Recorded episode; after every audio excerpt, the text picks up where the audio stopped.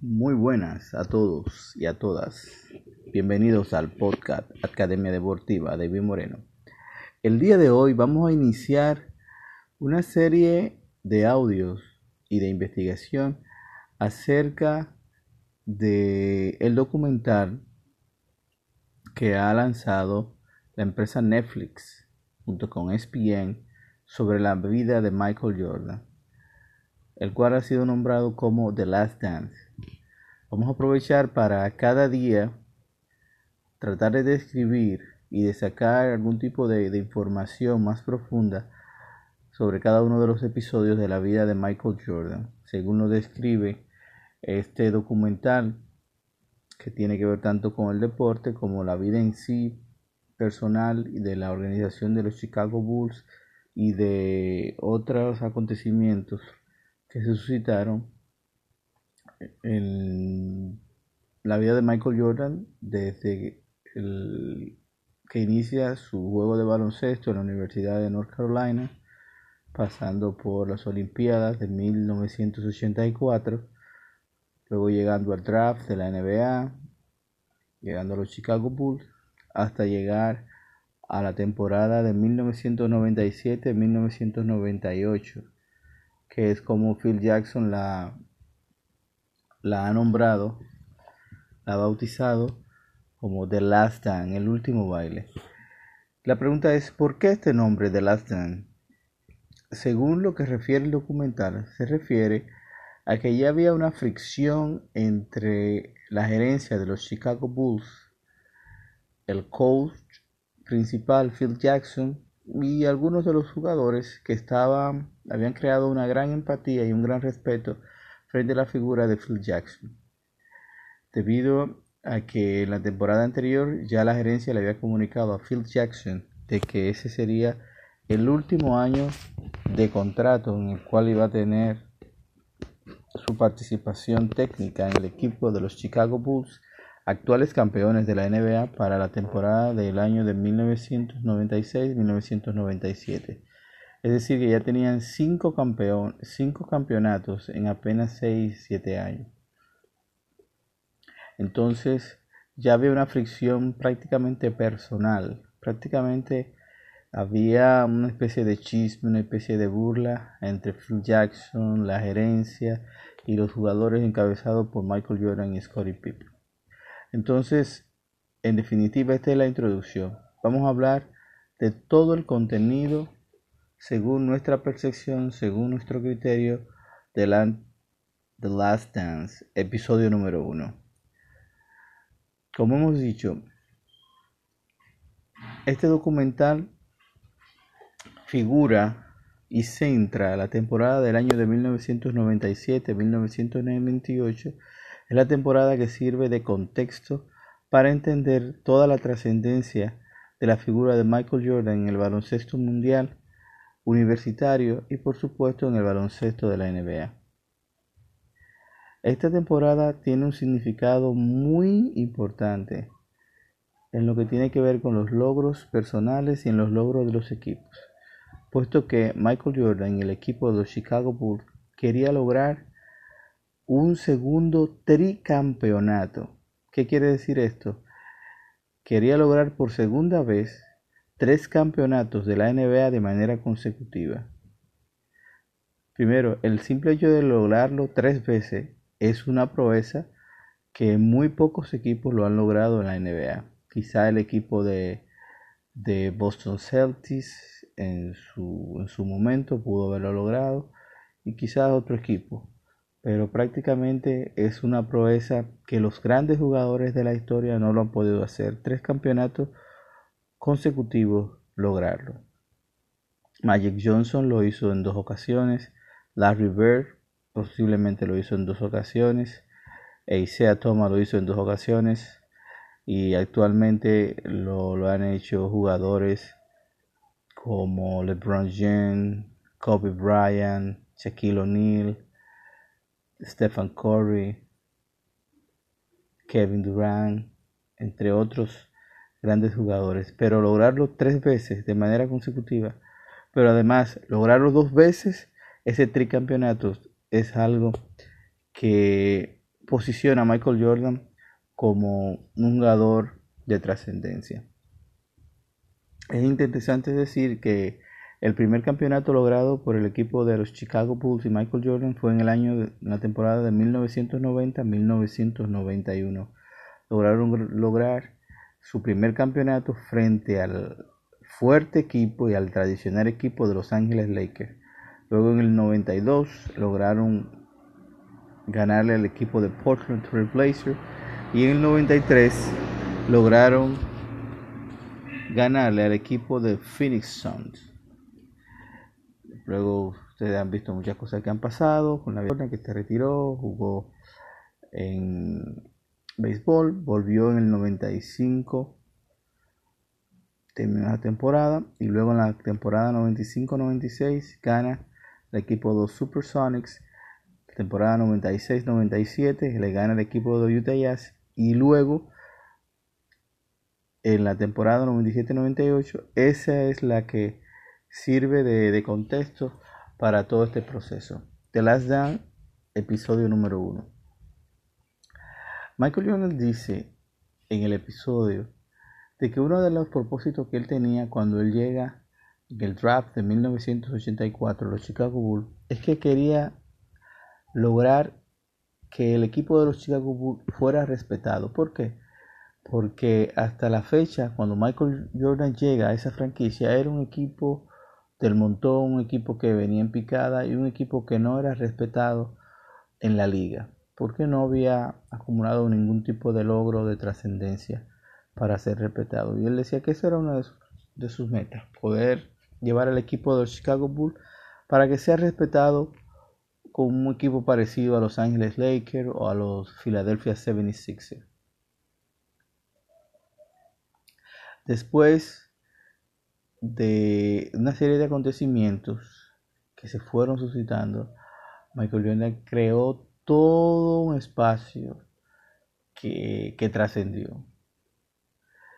Fue filmado en el draft de 1984. Como dice el, el, presidente de los Chicago Bulls y presidente de los White Sox de Chicago, gracias que el draft fue antes de las Olimpiadas. ¿Por qué? Porque las Olimpiadas de 1984 fueron celebradas en los Estados Unidos y Michael Jordan representó al equipo de los Estados Unidos y realmente fue una sensación. Esto indica que si probablemente las Olimpiadas hubiesen sido antes del draft de 1984, quizás otro equipo hubiese seleccionado a Michael Jordan. Eso es muy probable. Ya a partir del tercer juego de que Michael Jordan pudo participar frente al equipo de los Milwaukee Bucks, se transformó todo prácticamente.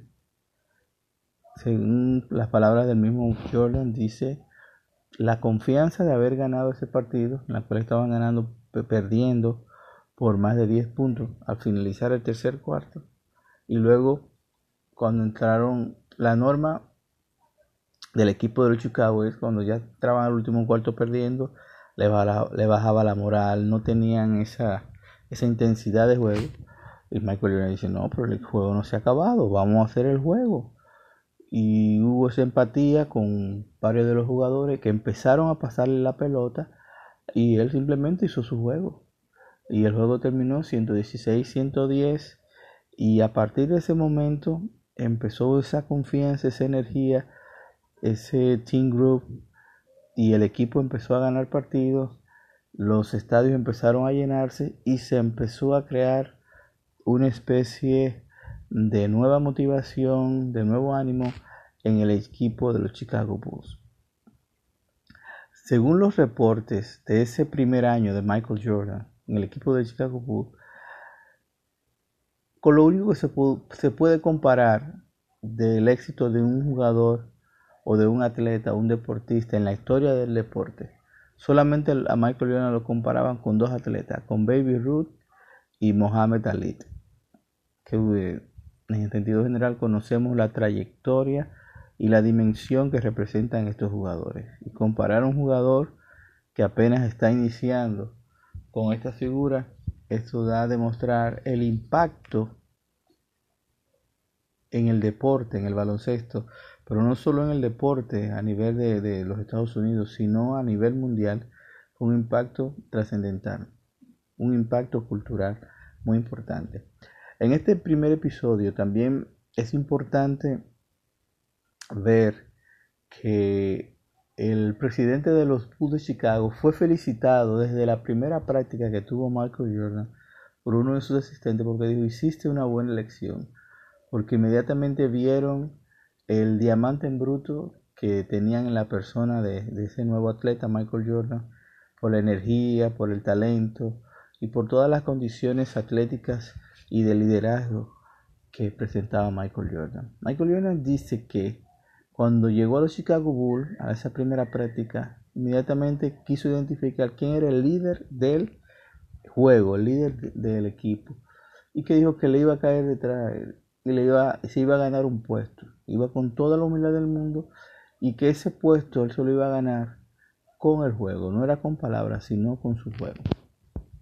En este proceso de logros del equipo de los Chicago Bulls, que de manera muy inteligente, este, este primer episodio va desde los inicios, cuando gana el campeonato de la NCAA con el equipo de los equipos de North Carolina, pasa por los campeonatos del 91, 96, etcétera, etcétera. Es interesante una situación que se, que se dio y que quizás fue parte de, las decisiones quizás poco oportunas o inoportunas que se dieron, que se refiere a, la fricción y al conflicto que se fue suscitando entre los jugadores, la gerencia y el manager Phil Jackson. De hecho, en algún momento se veía la fricción, se veía la burla y se veía el chisme que había entre los jugadores y sobre todo entre Michael Jordan y el gerente Jerry Krause. Em, se dice que el gerente Jerry Krause era una persona que sentía celos por Michael Jordan, que sentía celos por Pippen, que sentía celos por Phil Jackson. ¿Por qué? Porque toda la prensa, porque toda la atención de los medios de comunicación se enfocaban en la figura de Michael Jordan y de Phil Jackson y que él era una persona pequeño de estatura, entre comillas, gordo y que tenía un cierto complejo de inferioridad. Y por eso quizás se, se fue formando esa situación incómoda de las relaciones entre las diferentes partes de la exitosa y de la inspirada y valorada organización de los Chicago. Dicen que hubo una vez un malentendido en la cual el gerente Jerry Krause dijo que los jugadores no ganaban campeonato. Aunque según las explicaciones que él daba, esta información se sacó de contexto, la cual él refería que para ganar campeonatos se requiere de toda una organización. Esto implicaba la gerencia, los jugadores, el equipo, el staff de coach, etcétera, etcétera. O sea, todas las partes de, la organización. Sin embargo, el periodista sacó la información de contexto y se veía como que la gerencia era la, la, la que ganaba los campeonatos y no los jugadores. Y este tipo de información, de confusión, de chisme, de burla, fue socavando poco a poco las relaciones entre la gerencia, los jugadores y el cuerpo técnico encabezado por Phil Jackson. Entonces es interesante verlo para, para entender por qué se tomaron ciertas decisiones, por qué algo que Michael Jordan repetía en varias ocasiones, si esto ha dado los resultados, si estamos ganando campeonatos, ¿por qué cambiar? ¿Por qué cambiar? Estamos trabajando bien. Pero la, la herencia se enfocaba, ¿no? Este es el último año de Phil Jackson ya. También es importante ir viendo en esta, en esta primera, el primer episodio de, este documental sobre la vida de Michael Jordan, sus logros y el equipo de los Chicago Bulls de Atlanta, eh, que en este proceso que planteaba la gerencia de que iba hacer una reconstrucción del equipo, Michael Jordan decía, yo no entro en ningún proceso de reconstrucción si no está Phil Jackson. Entonces esto era una situación muy difícil para la gerencia. Eh, al mismo tiempo sí, pero ¿por qué cambiar? Si tenemos, estamos ganando campeonatos, si está la motivación. Y también salió a relucir que algo que no es tan, no es tanto reconocido, era el hecho de que Phil Jackson era el centro, era el líder, era la cabeza de todo ese, ese equipo que se había formado en Chicago. Independientemente que Michael Jordan sea el líder, el super anotador, la super figura. Pero Phil Jackson como que lograba formar, lograba manejar a, tantos talentos, a tantas estrellas y podía enfocarlo en las metas comunes que era ganar partido y en consecuencia ganar los campeonatos que es el objetivo más anhelado por las 30 organizaciones de la NBA.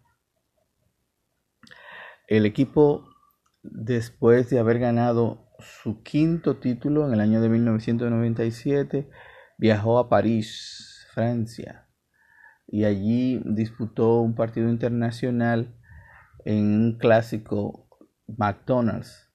Y como todos vieron, sin la participación de Pippen ni la participación de Dennis Rodman, Jordan fue la figura, era la figura y ganó el, el encuentro por casi 30 puntos. El equipo realmente eran verdaderas celebridades comparados con los Beatles. Este, incluso el periódico decía que era más grande que el Papa. O sea, es algo realmente que demuestra la dimensión internacional de lo que representaba la figura de Michael Jordan en ese momento. Es importante también reconocer que, el equipo de los Chicago Bulls de los 80, 1980, 81, era un equipo mediocre, un equipo que no sotanero, por decirlo en términos de béisbol. Sin embargo, después del 1984, la historia cambió. La llegada de Michael Jordan cambió la historia. También es interesante resaltar el factor familiar. La madre de Michael Jordan el padre de Michael Jordan, James Jordan, cómo apoyaron a Michael Jordan. Ese apoyo emocional, ese estar ahí a la hora de tomar decisiones trascendentales, decisiones sabias, decisiones oportunas. Y sobre todo la, la dirección en cuanto a que Michael Jordan se tenía que enfocar en la universidad porque ellos decían que la educación era lo primero. Entonces, eso te da una idea de que además del talento atlético, había una formación familiar exigente, disciplinada, amorosa, que le permitió Michael Jordan desarrollar todo el potencial, pero basado en esa educación en valores que llevaba desde la familia. Eso es muy, muy, muy importante. Y también en el documental puede verse, eh, por ejemplo, una la, carta que Michael Jordan le escribió a la madre, donde le decía, mami, que necesito dinero y disculpa. Se veía esa, esa relación amorosa de confianza y de cercanía que había entre su mamá y, y, él, y aunque no lo presente en la carta, pero igual en otros momentos se ve la cercanía de su papá con Michael Jordan. En, el documental también se habla de que Michael Jordan en el primer año en la universidad de North Carolina fue un jugador inconsistente, pero al mismo tiempo un jugador muy competitivo, muy trabajador, que quería mejorar. Y esto para las generaciones jóvenes que van subiendo, que a veces dicen, ¿qué tengo que hacer para mejorar? Oye, trabajar. ¿Qué tú quieres hacer? Quiero ser el mejor. Entonces tiene que hacer cosas que los mejores no hacen. Los, demás trabajan una hora, tú tienes que trabajar dos. Entonces, estos son los, los ejemplos que, que nos dicen de que el trabajo fue lo que pudo llevar a Michael Jordan a la figura que se fue convirtiendo poco a poco. James Worthy también presenta un ejemplo en la cual después de la práctica Michael Jordan lo llama, mira, vamos a practicar, vamos a jugar uno one, to one y juegan y luego se da cuenta de que en ese momento le gana, perfecto, pero a partir de dos semanas el progreso fue vertiginoso y ya no fue lo mismo, porque era un proceso de trabajo continuo, de mejorar, de mejorar y de mejorar. Llega el año y el día marzo 29 del año de 1982, la final de la NCAA, más de 6.000 personas en California, en la Universidad de Georgetown, Georgetown versus la Universidad de North Carolina.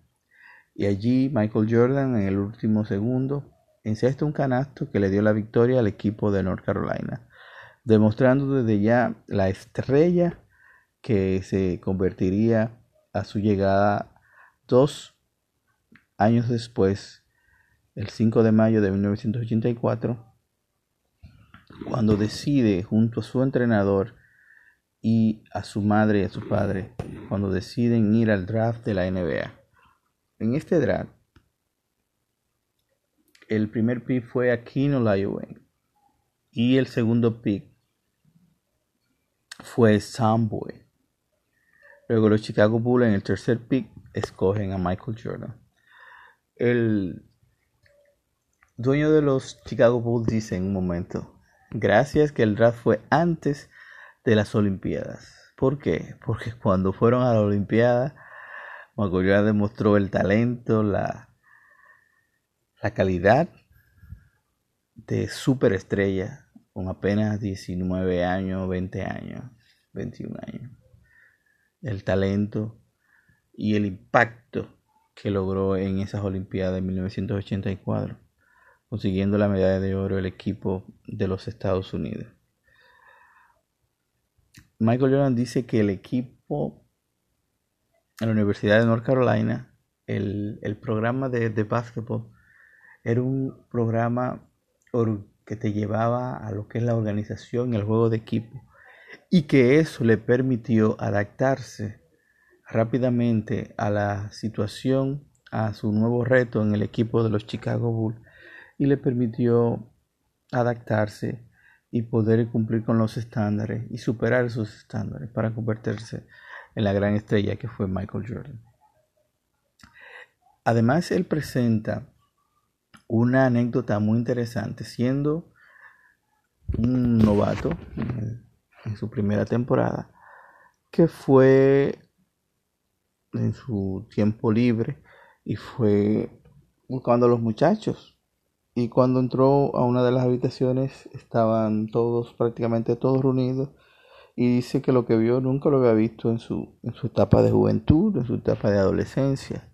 Drogas, mujeres, bebidas. Y que simplemente dijo, miren, yo me voy. Yo me voy, esto no es lo mío. En ese momento yo no tomaba, no bebía, no fumaba. Lo de él era jugo y seven up, como decían.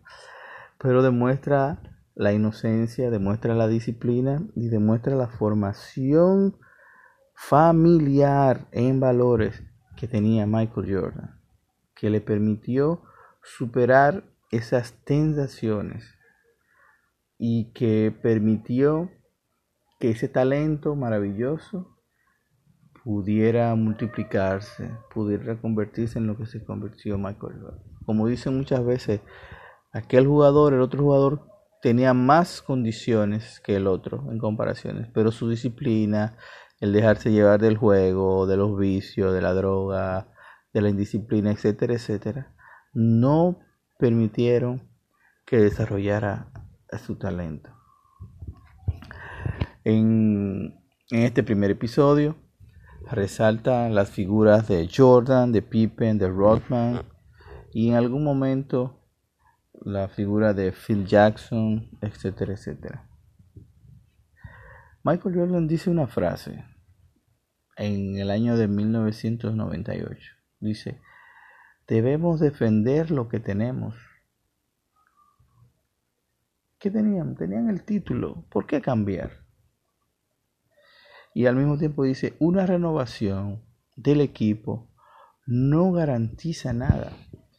Porque la gerencia se enfocaba en que ya la mayoría de los jugadores ya tenían treinta y tantos años y se veía la posibilidad de que ya no iban a tener el rendimiento que habían tenido en la temporada que habían ganado el último campeonato.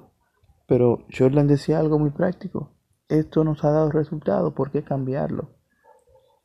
Entonces, él entendía de que era injusto la postura de la gerencia y, se quedaba, había esa, esa tirantez en las relaciones, había ese chisme, había esa...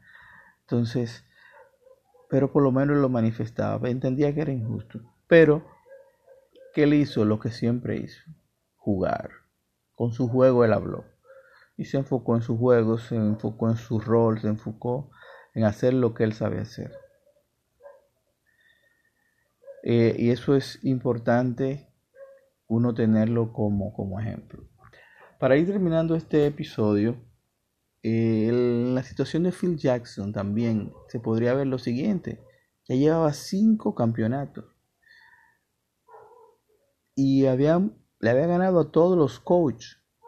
Sin embargo, su compensación económica no estaba a la par con, con muchos de los coaches principales que le había ganado. Entonces yo, yo, yo, me merezco ese pago. Y en esa última temporada, 97-98, logró un contrato por un año y 6 millones de dólares, lo cual entendemos que sí, que era un dinero que él se merecía por el trabajo que había hecho en esos 5, 6, 7 u 8 años quizás más en la organización de los Chicago Bulls, sobre todo de los logros y los campeonatos que había logrado. Eh, digamos que todos los logros eran para ese equipo. Phil Jackson, manager del año, Jerry Krause, ejecutivo del año, más de una vez, etcétera, etcétera, etcétera.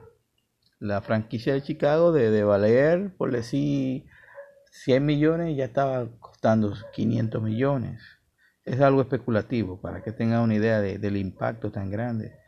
Y en sentido general, todo era, todo era positivo, todo era ganancia, todo era en relación a eso. Un elemento importante a resaltar es que muchos jugadores que veían el impacto de Michael Jordan en ese primer año decían, pero tiene un metro noventa y ocho o sea, no es tan alto, 6'5 él empezó. Y luego eh, se, se, solidificó con 6'6 de estatura. Pero ¿y este jugador? Eh, un solo jugador no va a hacer ese cambio. Sin embargo, Michael Jordan lo logró, logró el impacto y logró rodearse de las piezas claves y necesarias para adaptarse y poder ser campeón. Él dice, llegué humilde, sin ninguna pretensión y con humildad, con trabajo, con consistencia, pude lograr el liderazgo y pude demostrar el talento. Pero todo se logró en base a la calidad de juego, a la pasión que mostraba en el juego. Y eso es una importante. Michael Jordan tenía siempre una actitud ganadora, una actitud competitiva. Y eso permitió que se ganara la confianza del equipo. Eh, digamos que empezó a demostrar el show, su estilo de juego. Desde el tercer juego cambió el juego. Es un, esto es un show, esto es una manera diferente de jugar el juego.